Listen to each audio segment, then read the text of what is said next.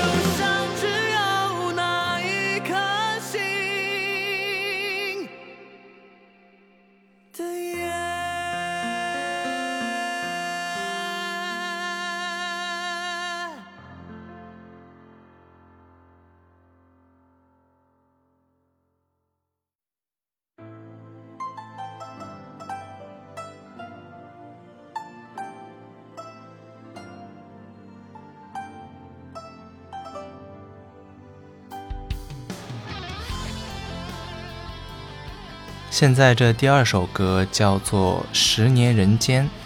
演唱者呢是老干妈李长超啊。这首歌呢，相信每一个喜欢《盗墓笔记》的小耳朵应该都不会陌生啊，因为这首歌呢其实就是纪念《盗墓笔记》的嘛，它也是八一七稻米节的推广曲。这个节日呢，就是《盗墓笔记》的粉丝叫做稻米啊，他们自发形成的一个节日。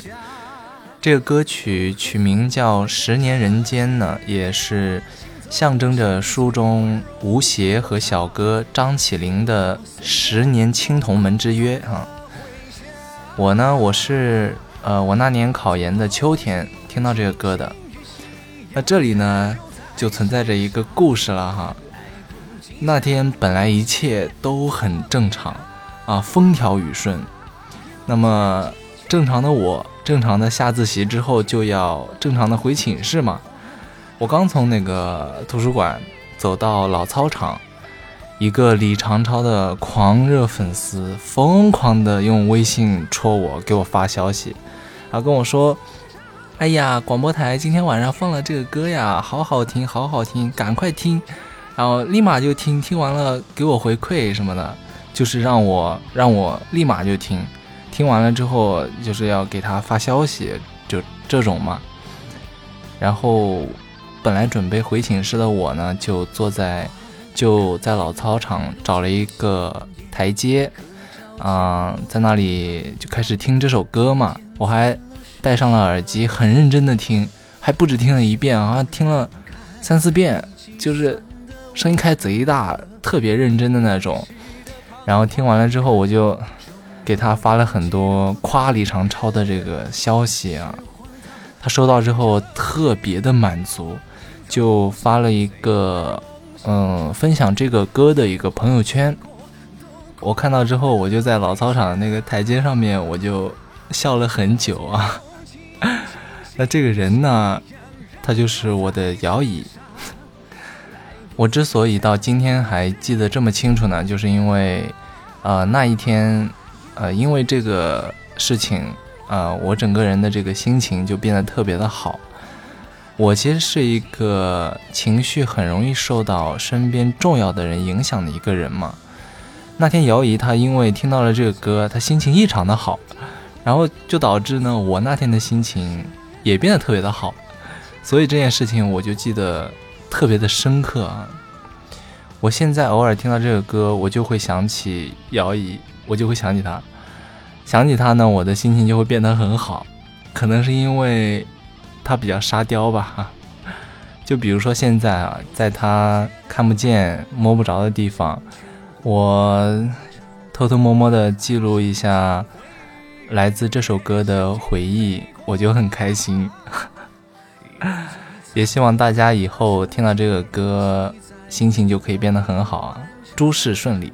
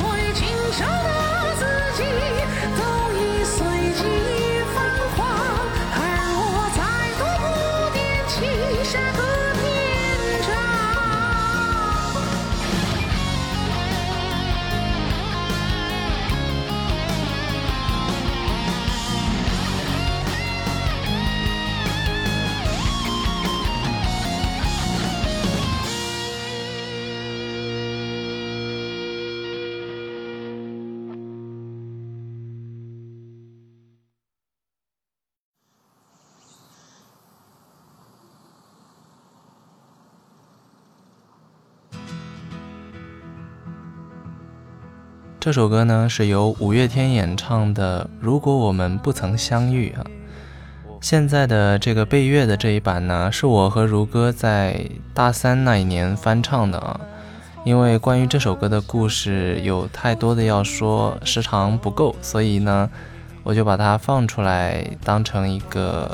背景音乐吧，凑时长嘛。呃，要说这首歌的故事呢，就要追溯到。一九年我考研那一年的四月份，因为那年的四月一号发了胭脂扣嘛，所以在之后的四五月份的那个时间段，算是我逐渐理清楚自己的考研节奏的时候。就大概是每天早上几点钟去图书馆占位置呀，啊，什么时间该去上课，什么时间做实验。哪节课下课还可以再去学一会儿？哪节课下课就可以背书包直接回寝室快乐了？就大概是这样子的一个时间段。呃，本来觉得就是胭脂扣发完之后那一年就不会再录节目了嘛。但是随着宋大四晚会越来越近，嗯，心里面就有很多情绪没有地方宣泄，有可能就是情绪的堆砌吧。我有一天四月中旬的一天，我就突发奇想，我就想要，呃，送给学长学姐们一个电台，当做毕业礼物。最开始有这个想法的时候，其实还很不成熟啊，就真的仅仅就是个想法啊。然后我就去和如歌，啊，说了这个想法，因为如歌他一直都是最支持我这种想法的嘛，就像当年录那个练练笔记本一样，而且他也是唯一一个最能懂我的人，就能懂到什么程度呢？就是。很多时候我们在台里一起听一个音频啊，可能就不是我们自己录的，也有可能是别人录的，啊，就是就是在那边放放放放，我只要按下空格键暂停，他就知道我想说什么，他就知道刚刚那一段音频在我的视角里面出了哪些问题，我就觉得这是一件很神奇的事情啊，所以我。我一直觉得能在广播台里遇见他，是我最幸运的一件事情啊！啊，再说回到那个电台，就是啊，刚开始的时候也是我们最迷茫的时候嘛，所以我们什么东西都尝试着录了一遍，呃，五花八门的东西，然后再进行一个排列整合，看看。能否构成一个完整的一个电台、完整的节目？但是一直录、一直录、一直都达不到我们想要的效果，就完全成不了一个体系啊，群龙无首的那种感觉。然后在慢慢的那个尝试中，时间也在流逝嘛。就宋大四晚会一天一天越来越近，我们其实也很着急哈。然后，然后关键点就来了，有一天。月黑风高，在台里，他就给我放了这首歌，问我觉得怎么样，能不能够，呃，用到里面去。那不是我第一次听这个歌啊，但是在那样的一个场合，那样的一个时间点，它的出现就不仅仅是给了我们一个最最合适的曲目，还给了我们一个美好的入口。因为录节目这个事情啊，我一直，反正我一直是这么觉得啊。我觉得它缺少的就是一个正确的起点。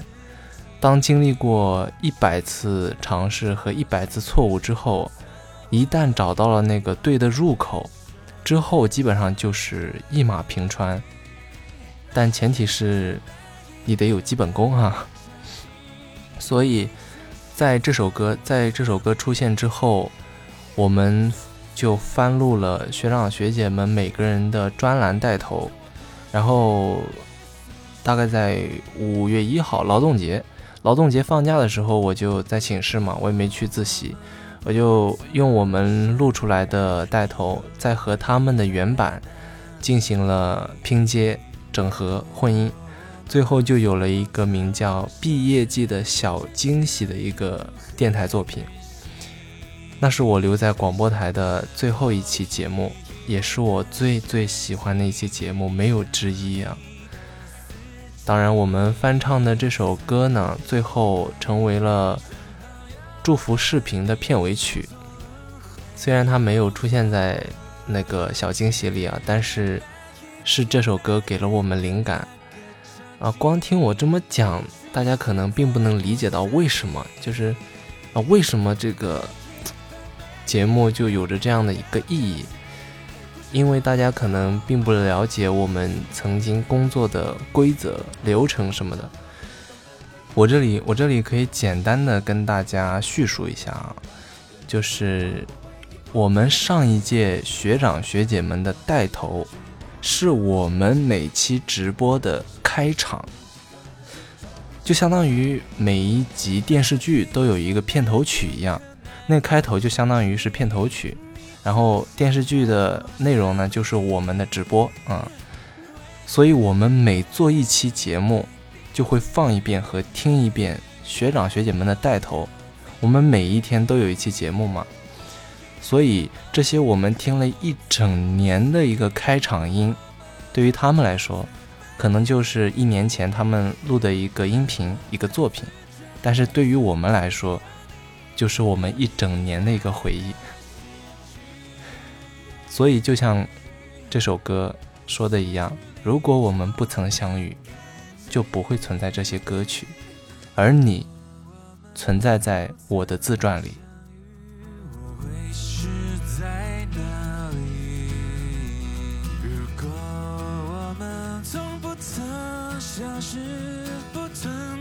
这首歌曲。